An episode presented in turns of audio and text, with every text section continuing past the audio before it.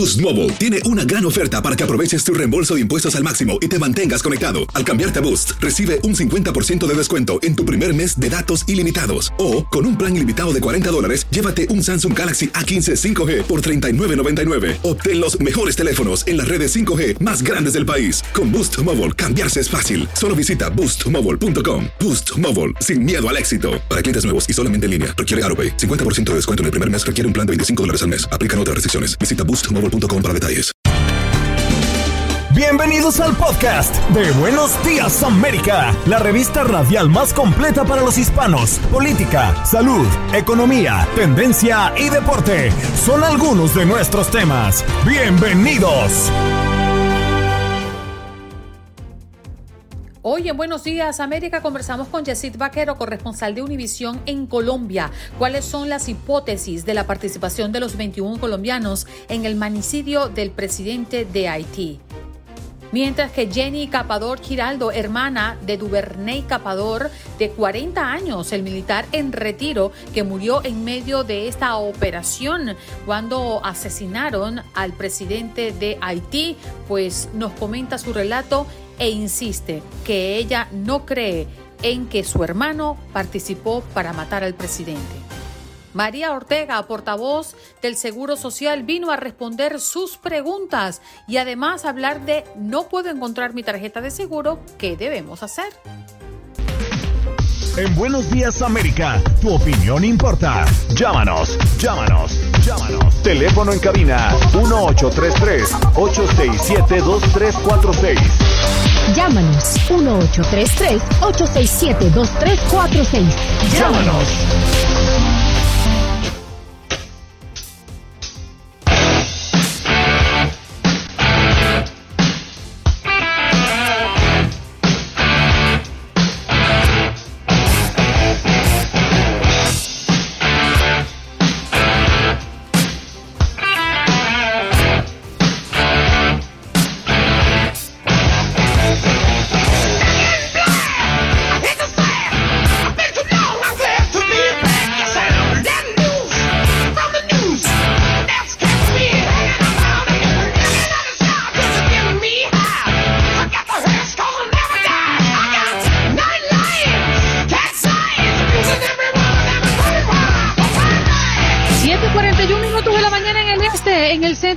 6:41 minutos de la mañana, llegan en el Pacífico, ya son las 4 y 41 minutos de la mañana. Estamos ácidos, ¿verdad?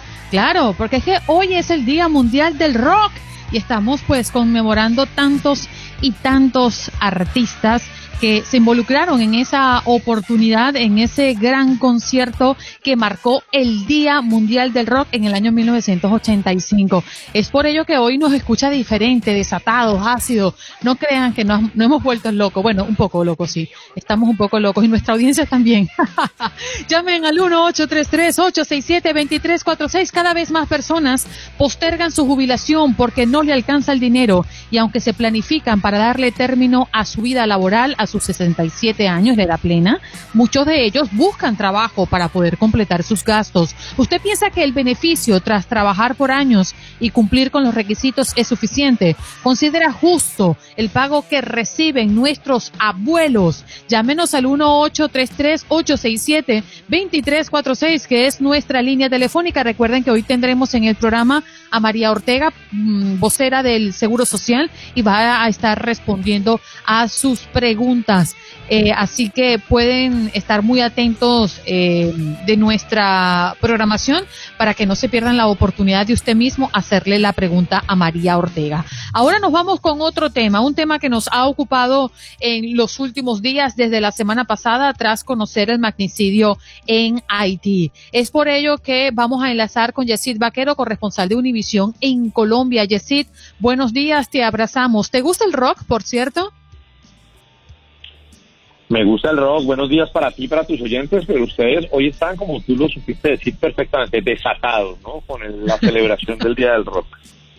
Sí, para los que nos están sintonizando ahora, Jessy, yo creo que se dijeron, me confundí. Esto no es Buenos Días América. ¿Qué es esto? Está ácido. Pero bueno, sí, así estamos, Jessy. Vamos a hablar de un tema sumamente delicado, un tema que además nos sorprendió por lo que han dicho eh, las investigaciones, ¿no? Desde Haití. ¿Cuáles son las hipótesis de la participación de los 21 colombianos en el magnicidio del presidente de Haití? ¿Qué es lo que pasa? Eh, eh, contextualízanos eh, lo que pasa con los temas de los colombianos. Pues mira, contextualizarte es fácil. Eh, tras eh, el asesinato del presidente de Haití, resulta una información de unas imágenes en las que se ve a 20 colombianos que son apresados por este magnicidio. A partir de esto lo que sucede es que empiezan a salir una serie de preguntas, no de respuestas, sobre la participación de ellos en ese atentado y en ese asesinato.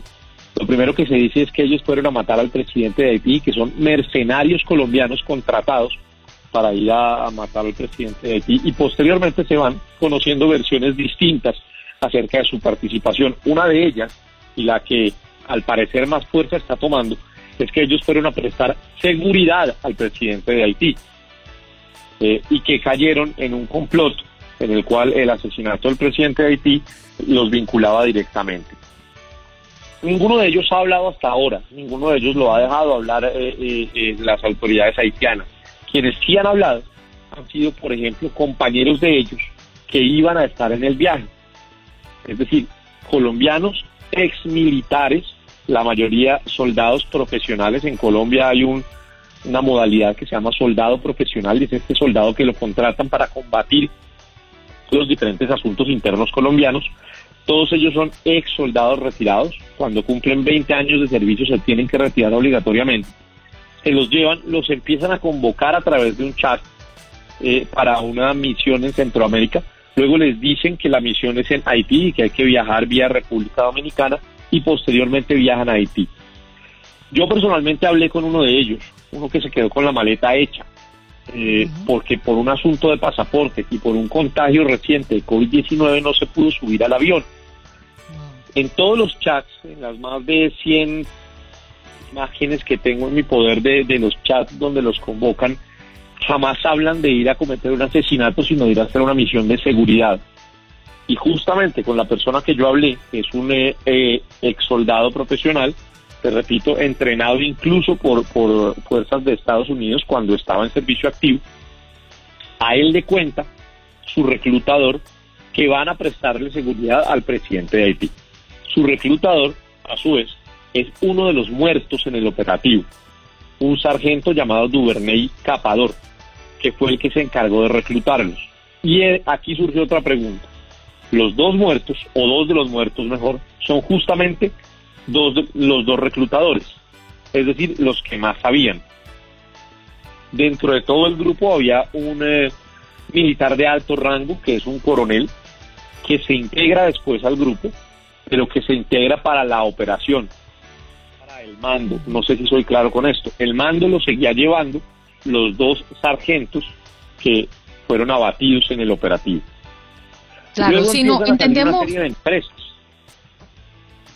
Adelante, adelante. No, entendemos perfectamente y de hecho Jenny Capador, quien es hermana de ese hombre del que tú hablas, eh, Duvernay Capador, estará con nosotros un poco más adelante en el programa porque ella va a relatar lo que le parece eh, una acusación completamente fuera eh, de, de poder ella entenderlo, ¿no? Porque mantuvo inclusive contacto con él minutos antes de su muerte. Pero Jessy, ahí tengo una duda. Me estás hablando de los reclutadores, pero a su vez, ¿quiénes estaban comandando ese supuesto plan de seguridad? Eh, esos reclutadores. Duvernay Capador, eh, vale la pena que se lo preguntes, y vale la pena que se lo preguntes a, Jenny también, Duvernay Capador y el otro sargento abatido en Haití. Ellos dos eran los que estaban al frente de la operación, ellos dos fueron quienes eh, comenzaron los chats para tenerlos, ellos dos fueron quienes les enviaron los tiquetes a las personas que viajaron y los que les dieron todas las instrucciones para el viaje. Insisto, a todos les dijeron que se trataba de ir a prestar seguridad. Ya a algunos pocos les advirtieron que era la seguridad del presidente de Haití. Ninguno de ellos estaba enterado aparentemente de que iban a cometer un asesinato. Claro, y es que eso ahí donde me, me, da mucha mucha curiosidad ahora, mucho más, cuando me estás hablando de que los reclutadores eran los que tenían el contacto directo con esa operación y orquestaban la operación supuesta de rescate de la que hablan. Y es que teniendo tanta experiencia, experiencia siendo exmilitares, no sospecharon o no vieron señales de lo que estaban haciendo no era realmente eh, un proyecto o, un, movimiento de seguridad, sino que era pues prácticamente eh, un, plan para matar al, presidente. Es lo que me queda en duda. Tú como investigador, ¿qué, sensación te da todo esto? La misma tuya, sin duda alguna. todo lo que está sucediendo acá cada día deja una pregunta nueva y no una respuesta, lamentablemente. Las preguntas son muchísimas, incluso eh, con las personas que yo he hablado, uno de ellos, el que te digo, el ex soldado profesional que no se pudo montar al avión, tiene una todavía más grande y es, eh, si ellos iban a matar a un presidente de Haití, ¿por qué viajaron de la manera que viajaron y a, ninguno se lo dijeron? Y la segunda, él ve los videos, sobre todo uno que hay de una cámara de seguridad donde se ven unas camionetas entrando supuestamente a la casa presidencial antes de cometer el magnicidio y se bajan las personas de allí, él asegura que esos no son sus compañeros únicamente por la posición en la que llevan el armamento. Él dice, un ex soldado profesional como nosotros no carga el armamento de esa manera.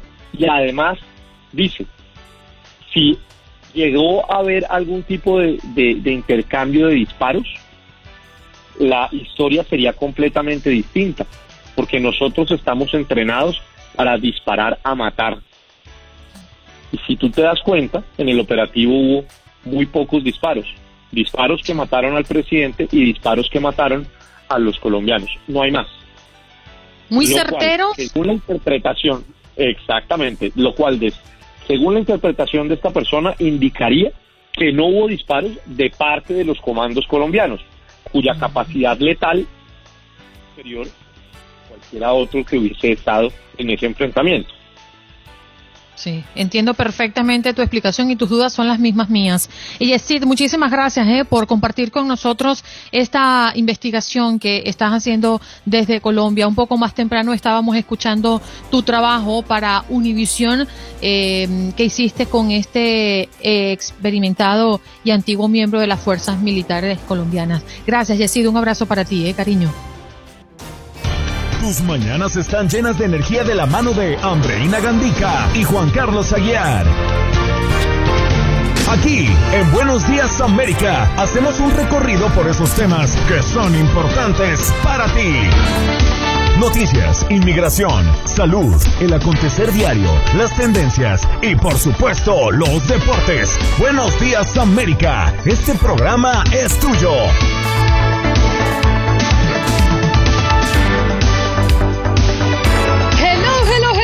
Días, América de costa a costa. ¿Cómo están? ¿Cómo me los tratan? Hoy es el día, el RIA, el RIA, el RIA.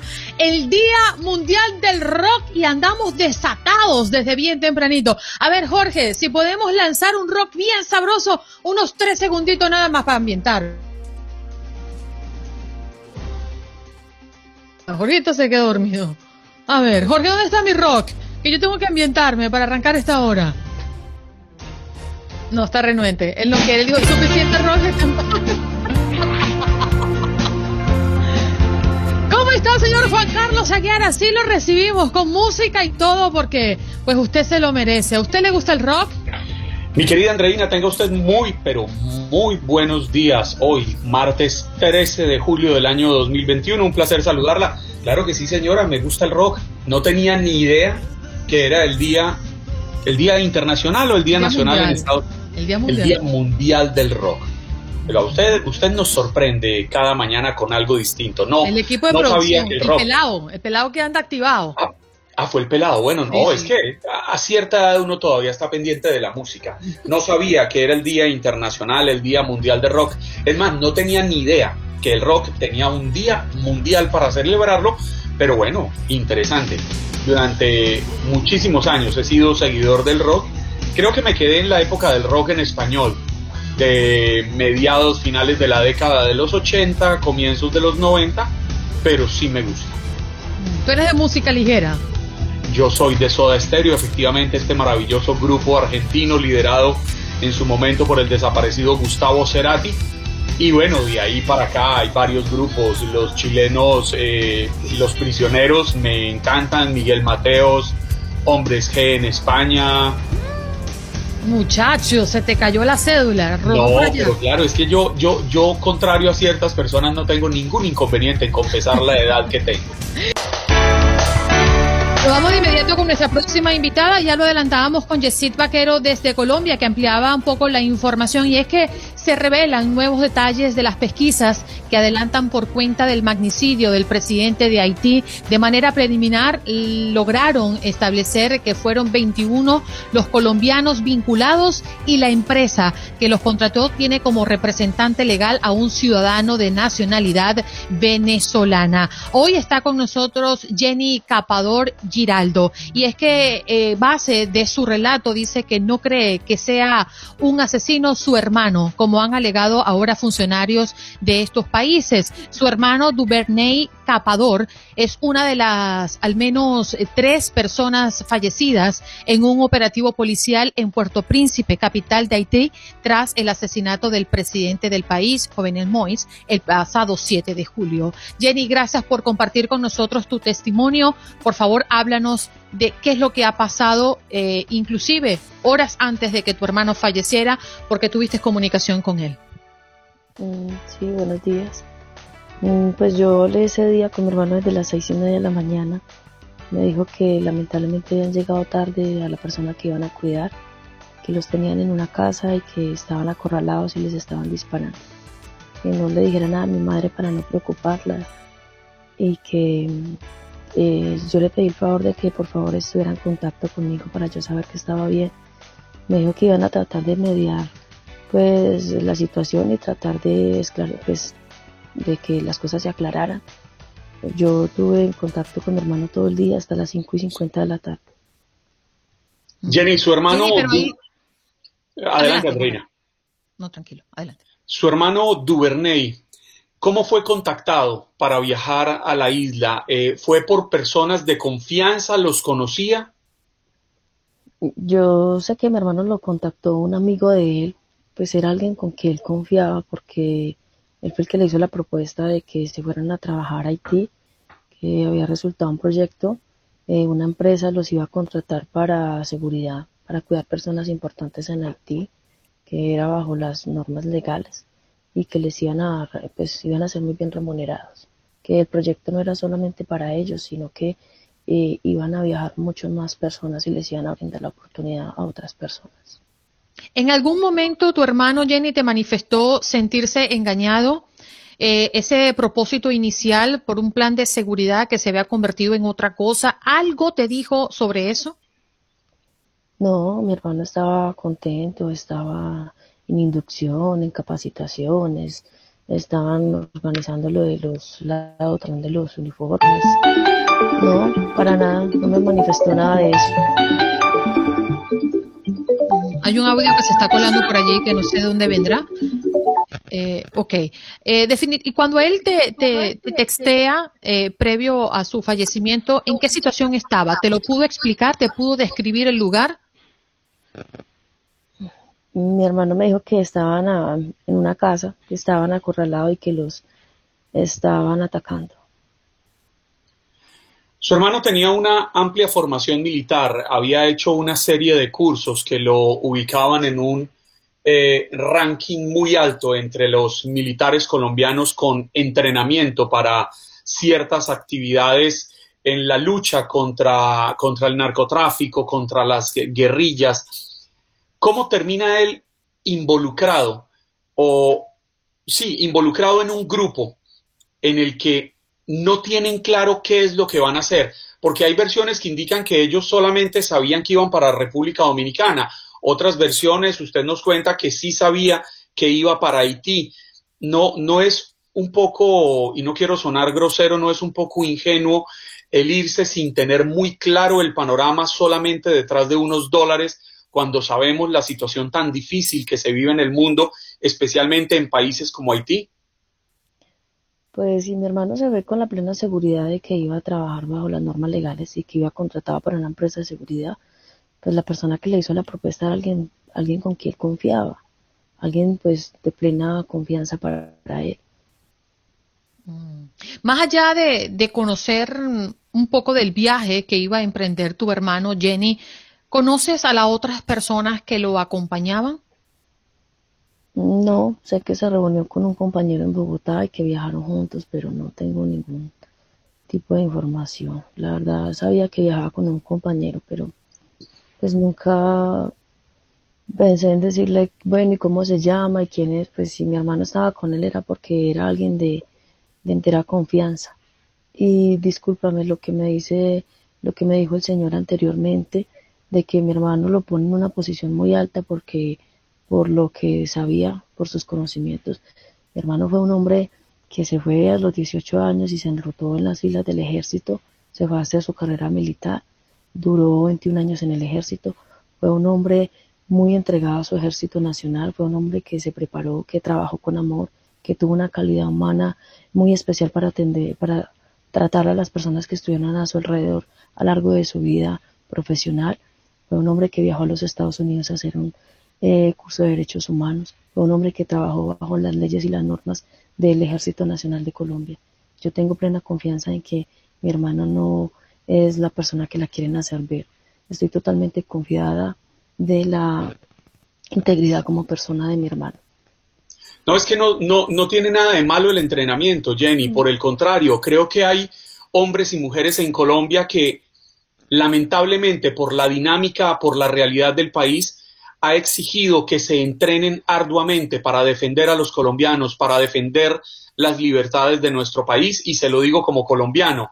Esa, esa es una realidad que no podemos negar. Yo quería preguntarle por el gobierno de Colombia. Ustedes han tenido la posibilidad de reunirse con altos funcionarios para saber qué defensa, qué protección van a recibir de parte de Colombia para garantizar los derechos de estos hombres que están detenidos en Haití en este momento? Pues yo desde el jueves hasta el día de ayer, no, en la mañana no tuve información, yo viajé, me desplacé desde Armenia hasta la ciudad de Bogotá que me encuentro en estos momentos.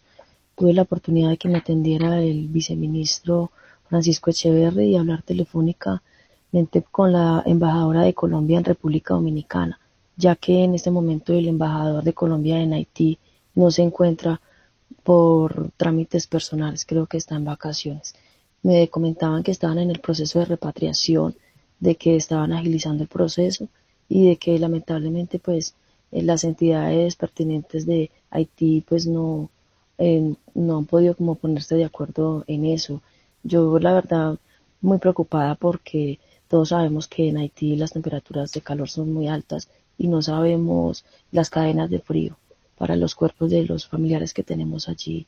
Me manifestaban de que había alguna posibilidad de una cremación, yo solicité por petición de mi madre, respetuosamente y humildemente, de que nosotros queremos el cuerpo de mi hermano físico para posibles investigaciones.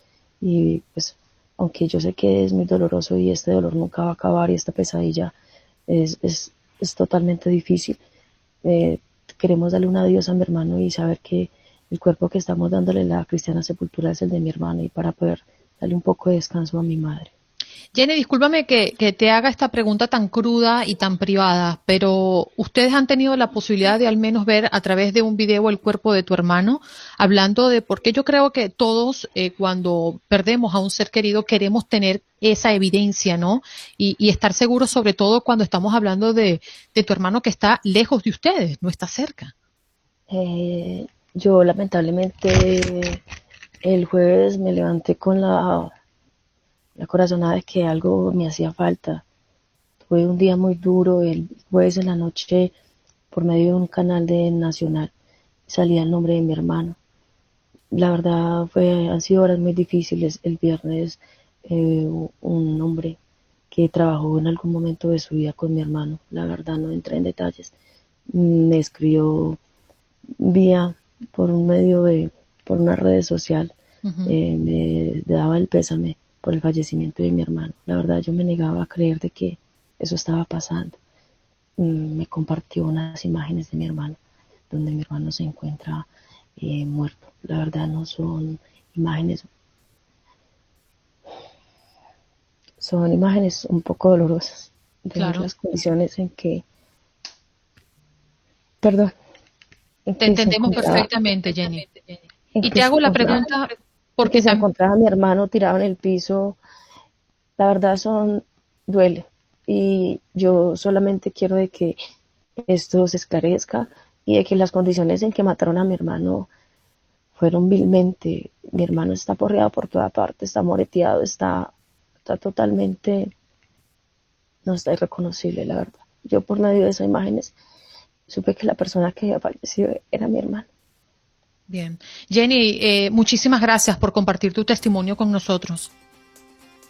Eh, a ustedes, yo la verdad soy una persona que estoy orando mucho y estoy viviendo una pesadilla muy difícil con mi familia y esperando. Perfectamente. Estas investigaciones y los entes que están encargados de estas investigaciones se encarguen de esclarecer lo que está pasando y que esto se Boost Mobile tiene una gran oferta para que aproveches tu reembolso de impuestos al máximo y te mantengas conectado. Al cambiarte a Boost, recibe un 50% de descuento en tu primer mes de datos ilimitados. O, con un plan ilimitado de 40 dólares, llévate un Samsung Galaxy A15 5G por 39.99. Obtén los mejores teléfonos en las redes 5G más grandes del país. Con Boost Mobile, cambiarse es fácil. Solo visita boostmobile.com. Boost Mobile, sin miedo al éxito. Para clientes nuevos y solamente en línea, requiere AroPay. 50% de descuento en el primer mes requiere un plan de 25 dólares al mes. Aplican otras restricciones. Visita boostmobile.com para detalles. En Buenos Días América. Buenos Días América. Tu opinión importa. Nuestras redes sociales. Facebook. Buenos Días AM. Tu opinión importa. Instagram. Buenos Días América AM. Buenos Días América AM. Tu opinión importa.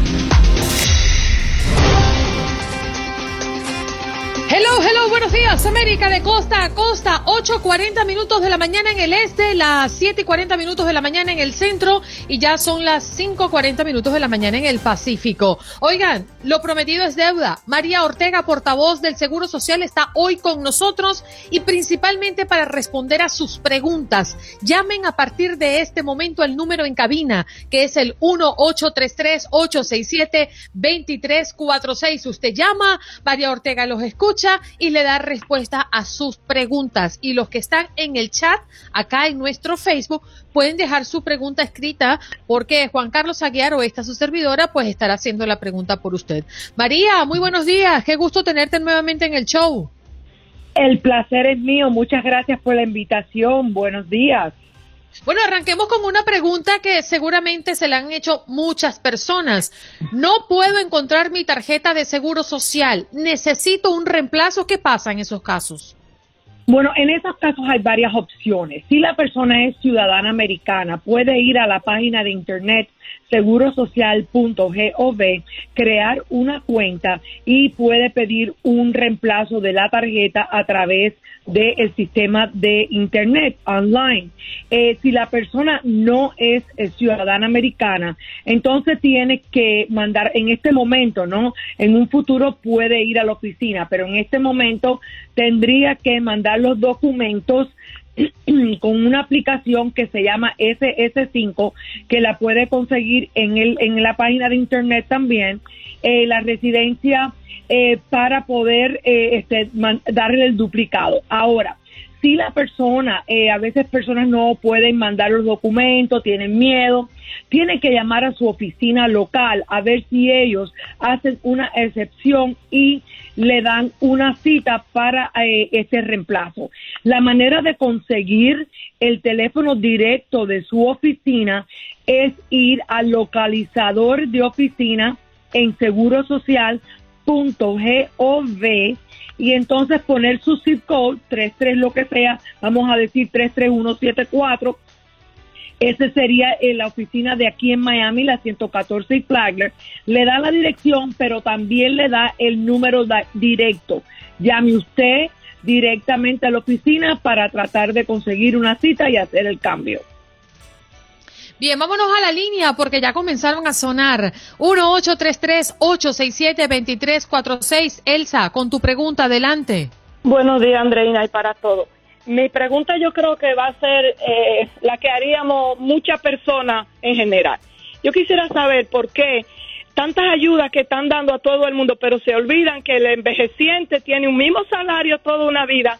El que hizo esos fondos que hay en el Social Security fuimos nosotros con nuestro trabajo, que nos sacaban un dineral y ahora no hay ayuda para el envejeciente. Tiene, tiene muchas personas que están pasando hambre, eso no lo ven. O Biden eh, prometió ayudar a lo del Social Security y no ha habido ninguna ayuda, pero ayuda para todo el mundo. Se olvidan, vuelvo y repito, ese fondo de tanto dinero que hay ahí, fuimos nosotros los envejecientes quien lo hicimos que nos sacaban tanto dinero. Me gustaría saber esa respuesta y que pasen buenos días para todos. Bueno, mira, el, el, el, fondo, el Trust Fund de Seguro Social, eh, las personas, los envejecientes, el the elderly, se, lo que han contribuido hasta para el beneficio de jubilación, eh, ellos reciben basado en su contribución. O sea, Seguro Social mira los 35 años más altos y de ahí eh, los pone al día, las ganancias al día de hoy y se hace el cómputo mensual de jubilación. Cada persona recibe de acuerdo a lo que ha contribuido. Eh, nosotros, la Oficina del Seguro Social, no somos responsables por las estampillas eh, de alimentos o otros fondos que se estén dando a otras personas. Nosotros simplemente estamos concentrados en los beneficios que nosotros damos, que es jubilación, sobreviviente, discapacidad y la ayuda suplementaria. Si usted recibe eh, poco dinero y está por debajo de lo que ellos consideran que usted puede recibir eh, para ser elegible a la ayuda suplementaria. Eh, por ejemplo, aquí en el estado de la Florida, este año la ayuda suplementaria, el máximo es 794. Digamos que usted reciba eh, 500 dólares de eh, jubilación, eh, pues tal vez es elegible a recibir un poco más aplicando para la ayuda suplementaria. Pero recuérdense que la ayuda suplementaria primeramente viene de otro fondo, no del mismo fondo que se pagan eh, a los beneficiarios que han contribuido. Eh, y también como es un programa basado en necesidad, tiene que no solo cumplir el requisito eh, migratorio, pero también ellos miran todas sus entradas y recursos. Así que, pero de todos modos la opción está ahí. También recuérdese que ustedes pueden aplicar a través del estado de la Florida eh, o a cual el estado en cual la persona esté para niños y familias, que ellos son los que manejan el Medicaid y las estampillas. Bien, vámonos con más preguntas al 1833-867-2346. Miguel, buenos días, adelante con tu pregunta. Buenos días, buenos días, Andreina. Hacía mucho que no te hablaba, pero te escucho todos los días. Mi pregunta va con relación eh, de esta forma. Yo tengo 52 años. Yo tengo 27 años ya trabajado, reportado. Si yo decidiera dejar de trabajar hoy y esperar hasta los 62, 63 años para retirarme, eh, yo tendría algún inconveniente en hacer mi retiro en ese en ese momento o cuál es el mito de que, que de los últimos 10 años es que eh, se usan como para el reporte, para uno pensionarse o para retirarse, no sé. Pero yo ahora mismo quiero, vamos a suponer, dejar de trabajar y retirarme dentro de 10 años. Eh, ¿En qué me afectaría eso? O si yo puedo ya, vamos a suponer, obtener la cantidad de dinero que supuestamente eh, me, tocaría al momento, ahora mismo, como me mandan la carta y me dicen que me tocarían unos mil o mil doscientos dólares. ¿Cómo funciona eso? Ok, déjenme explicarle. Eh, primeramente, el primer momento en cual usted puede empezar a recibir sus beneficios de jubilación es la edad de 62 años. Ese estimado que le están mandando usted es proyectando de que usted va a continuar trabajando por lo menos hasta el momento de retiro. O sea que si usted deja de trabajar, digamos, este año, usted va a recibir menos. Seguro Social no mira los últimos 10 años. Ellos consideran los 35 años más altos de sus ganancias para hacer el cómputo de jubilación. ¿Qué pasa? Si usted tiene 27 años o 25 años, pues entonces ahí hay varios años, digamos 27 años, entonces hay digamos 8 años que van a estar cero, sin contribución. So, cuando ellos hacen el cómputo, eso le puede reflejar que le bajen la cantidad que usted va a recibir. Recuérdense que eso que ellos le mandan es un estimado proyectando que usted continúe trabajando. La, la única cosa sería que le baje un poco porque dejó de trabajar y tiene más años en blanco, o sea, cero. Pero eso es lo que sería. Ellos miran los 35 años más altos. Bien. Vámonos con Jorge, que también tiene pregunta. Adelante, Jorge. Hola, muy buenos días. Eh, mire, mi pregunta es, yo soy retirado, yo y mi esposa nos he trabajado toda, nuestra vida aquí en este país. Eh, la pregunta mía es, hay mucha ayuda que están dando aquí a la gente. A nosotros no nos dieron ayuda porque somos retirados. ¿Sabe lo que es? Mi esposa coge 500 dólares, le sacan 144 dólares, también le sacan 144 dólares. Ya somos unos viejos y nos sacan, nos sacan todo ese dinero y hay gente que está dando mucha ayuda aquí. Eh, tienen tres, cuatro niños, les están dando 300 dólares a cada uno. ¿Con qué dinero es? De lo que nos ha contribuido nosotros. Lo que nos ha contribuido toda la vida nosotros. Y no tenemos ninguna ayuda de ninguna naturaleza. ¿Cree que se puede vivir con una cantidad de, de 400, 500 dólares aquí en este país? No se puede. Después de haber trabajado 35 años. Señor Jorge, ¿pero usted tiene alguna pregunta? La pregunta mía es, no tenemos ninguna ayuda para los envejecientes, que somos retirados. Ok, mire, eh, usted, si usted recibe solamente 500 dólares eh, de jubilación, que eso es en realidad basado en lo que usted contribuyó, eh, este, ¿cómo se llama? tiene la posibilidad de ser elegible para la ayuda suplementaria. La ayuda suplementaria le daría más dinerito mensual y el Medicaid le pagaría la prima del Medicare. So, recibiría un poquito más de dinero. Eh, yo, eh, mi consejo es que usted llame a la oficina del Seguro Social y aplique para la ayuda suplementaria eh, para ver si usted califica. Pero recuérdense que la ayuda suplementaria no solo mira sus entradas, pero también sus recursos. Hay personas que reciben pocos retiros, pero eh, tienen muchos recursos y entonces no van a calificar. Pero mi consejo siempre es apliquen para que le den una determinación formal eh, sobre su eh, eligibility, o sea, si usted va a ser elegible o no. O sea, que aplique para la ayuda suplementaria con, con 500 dólares me parece que va a ser elegible, pero de nuevo, ellos miran también los recursos, ¿eh? Porque yo he tenido personas que, por ejemplo, eh, reciben, eh, digamos, 500 dólares, pero tienen tres casas y entonces ya no son elegibles. No es solo la entrada, pero los recursos apliquen también. Recuérdense que hay muchos eh, programas que dan beneficios que no son de seguro social, son otras identidades del gobierno, ¿ok? So no confundan las dos cosas. Estás en mute, Juan Carlos.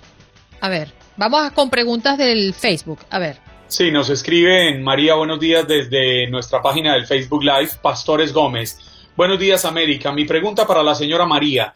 ¿Una persona deportada puede recibir su sueldo de retiro? Bueno, eh, depende, eh, cuando las personas están deportadas, usualmente no tienen ningún eh, estatus legal en Estados Unidos, obviamente. So, hasta que esa persona no arregle esa situación, lo más probable es que los beneficios estén suspendidos. También tiene que ver mucho en el país donde se fue la persona, pero por lo general yo diría que si usted ha sido deportado, los beneficios se le suspenden hasta que usted eh, arregle algún tipo eh, de estatus legal en Estados Unidos. Hay otra pregunta de César Mendoza. ¿Cuántos años trabajados es el mínimo para recibir el beneficio del retiro? Bueno, es aproximadamente 10 años de trabajo si usted contribuye al menos la cantidad que se necesita para obtener cuatro créditos. Cada año tiene cuatro créditos, pero si usted no contribuye suficiente, usted no va a obtener los cuatro créditos y sería más de 10 años. Por ejemplo, el año pasado cada crédito costó 1.410 dólares.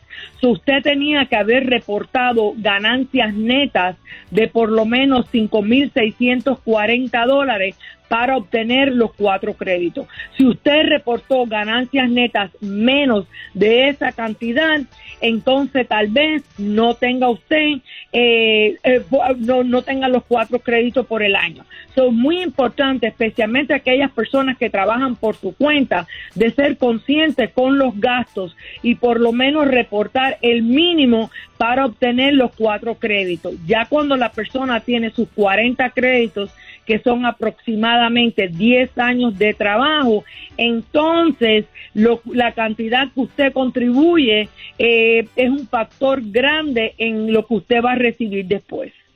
Bien, vamos a decirle a toda la audiencia que atención, se nos acaba el tiempo en este bloque, pero Gracias a tantas llamadas que tenemos en las líneas esperando por hacerle la pregunta a María Ortega, portavoz del Social Security, vamos a extender esta ronda de preguntas en la próxima parte. Usted, si nos ha llamado y está en las líneas, por favor, espere allí. Amiliar, vamos contigo al regreso y los que están aquí en el chat en el Facebook Live ya vamos a estar transmitiendo su pregunta a María Ortega, portavoz del Seguro Social que hoy se encuentra en el programa. Ya regresamos. No existe una mejor forma de arrancar tu día que Buenos Días América. Porque aquí valoramos tu opinión, te contamos la noticia y analizamos junto a los expertos. Reímos o lloramos a tu lado porque somos una gran familia. Andreina Gandica y Juan Carlos Aguiar te acompañan con ese estilo único. Estamos al aire, en vivo y a tu lado. Somos Buenos Días América. Hello, hello, hello, buenos días América de costa a costa, iniciando nuestra última hora de programa y como usted lo ha pedido, hay muchas llamadas en nuestras líneas. Continuamos con María Ortega, portavoz del Social Security, que hoy ha llegado a Buenos Días América a responder la pregunta o las preguntas de nuestra audiencia. Así que si usted tiene preguntas con relación al Seguro Social, llame en este momento al 1833-867-2346. María, ¿estás lista para continuar? Lista, nací lista. Como los Boy Scouts, siempre lista, caramba. Maravilloso. Dios mío, qué energía da esta mujer. Bueno, vámonos con Amiliar. Adelante con tu pregunta. Buenos días. Buenos días. Eh, mi pregunta es, yo ya me retiré y me, y me mandaron una carta que iba a recibir el dinero ahora en julio, pero no he recibido nada. ¿En qué día del mes nació usted? Yo nací en abril, abril 12 del 55. Ok, eh, las personas que nacieron después de los primeros 10 días del mes, ok, eh, eh, reciben el, el cheque del Seguro Social el segundo miércoles del mes. So, me imagino que eh, hoy es martes. Mañana usted tiene que haber recibido el cheque, porque todo el mundo no recibe el cheque el mismo día. Si nació después del día 10, entonces recibe el cheque el segundo miércoles eh, del mes. Eso sería mañana. Bien, muchas gracias, familiar. vámonos con Danelia. Adelante. Ay, gracias por la oportunidad. Básicamente son dos preguntas. ¿Por qué razón a una persona retirada le descuentan de su beneficio mensual de seguro social si tiene inversiones? Si eso es un beneficio que ya he acumulado todos mis años de trabajo y debe de ser, debería de ser independiente a lo que yo pude haber acumulado, independiente a los bienes que pude haber adquirido y también el descuento por el seguro médico si también fue un seguro que pagué por más de 30 años de trabajo. Gracias por su respuesta. Que me imagino que es la misma que muchas personas que están en mi condición. Sí, eh, lo que sucede es lo siguiente, eh, la parte B del Medicare tiene una prima eh, estándar eh, este año, eh, esa prima es 148.50. Eh, hace unos años eh, salió una ley que dependiendo de su lo que ellos le llaman el modified adjusted gross income que está esa es la línea que está en la declaración de impuestos la última línea de la primera página Si una persona es sola y reporta más de eh, 88 mil dólares este año en ganancias, entonces la prima del Medicare es eh, tiene eh, deducibles adicionales. O sea que las personas que están en esta situación pagarían la, lo básico de 148 y creo que es 53 o 55 dólares más dependiendo eh, la entrada que tenga. Desafortunadamente eso es una ley y la única manera de hacer algún cambio es eh, tratar de cambiar la ley, ¿no? Eh, Seguro Social simplemente implementa la ley, eh, pero si eso le pasa y si la pareja recibe más de, o sea, tiene ingresos de más de eh, 100 mil, eh, 170 mil dólares, entonces también pagan primas adicionales. Eh, lo siento, pero es una ley eh, que salió hace unos años. Sí, María, tenemos eh, preguntas desde el chat. Tomás Velázquez. Si me retiro a los 62 años, mi salario por los últimos años ha sido entre 50 y 60 mil anuales en los últimos 10 años. ¿Cuánto sería más o menos la cantidad que me mandarían al mes? Eh, no se determina por los últimos años. Como habíamos hablado anteriormente, recuérdense que Seguro Social mira los 35 años más altos de sus contribuciones y, la, y ellos, o sea, dividen en 35. Eh, si usted tiene, digamos, 25 años de trabajo nada más, ellos de todos modos van a dividir en 35 y ahí hay 10 años que estarían en cero y eso le va a, a hacer que el monto mensual sea menos. Mi consejo es que usted entre en segurosocial.gov, crea una cuenta y le dice exactamente cuánto usted va a recibir, porque no es los últimos años como las personas piensan, eh, prácticamente es sus ganancias de toda su vida, ¿no? Eh, entonces, eh, no le puedo decir qué cantidad sería, pero usted entra a segurosocial.gov, crea una cuenta y le va a dar un estimado a los 62 a su edad plena y si decide esperar a la edad de los 70. Otra pregunta que nos envían a través del chat. Recibí una carta del Seguro Social diciendo que era elegible para el programa SSI, un programa de ayuda suplementaria. ¿Qué significa eso? Me da miedo que sea un fraude. ¿La oficina del Seguro Social envía cartas? Sí, como no, enviamos muchas cartas. Inclusive, si nosotros no podemos comunicarnos con usted por teléfono, siempre le damos seguimiento a todas nuestras llamadas y todas nuestras acciones con una carta. El programa de SSI es un programa en realidad estatal, pero administrado por la Administración del Seguro Social. Y si usted es elegible, le va a ayudar si usted recibe Medicare con la prima del Medicare y dinerito más mensual, más eh, ser elegible también para el Medicaid. Pero sí, la ayuda suplementaria, el SSI, es un programa que es administrado por la Administración del Seguro Social. Si usted tiene alguna duda, nos puede llamar, pero en realidad eso es algo muy beneficioso para usted y definitivamente siempre mandamos cartas. Le recordamos a la audiencia que estamos conversando con María Ortega, portavoz del Seguro Social. Usted puede hacer sus preguntas a través de nuestro número en cabina, el 1833-867-2346. Esta pregunta nos la hace otro oyente. María Ortega dice que si él tiene sus créditos completos y está a punto de cumplir su edad mínima para jubilarse, su esposa, que nunca ha trabajado en los Estados Unidos, le corresponde dinero por jubilación Definitivamente es beneficios de cónyuge, eh, pero la esposa tiene que tener al menos también 62 años, es la edad mínima, y eh, la esposa tiene que, tienen que estar legalmente casados para que ella sea elegible a beneficios de cónyuge. Eh, usualmente este beneficio es 50% de la cantidad original del trabajador. O sea que si el trabajador, digamos, va a recibir dos mil dólares, entonces eh, mil dólares le corresponden a la cónyuge. Claro, ojo o oído en este caso, este dinero es en adición a. No quiere decir que le van a quitar al trabajador para dárselo a la esposa, sino es dinero adicional. Eh, si la esposa decide también eh, obtener el beneficio a los 62 años, recuérdense que esa cantidad va a estar reducida digamos, unos 35, un 30, 35% menos por coger el, eh, el beneficio temprano a los 62. Pero definitivamente sí, es elegible para beneficios de cónyuge. Tiene que estar casado legalmente y la esposa o el esposo tiene que tener al menos 62 años también. Ok, y lo recibe en el mismo momento en que comienza a recibir su jubilación el esposo.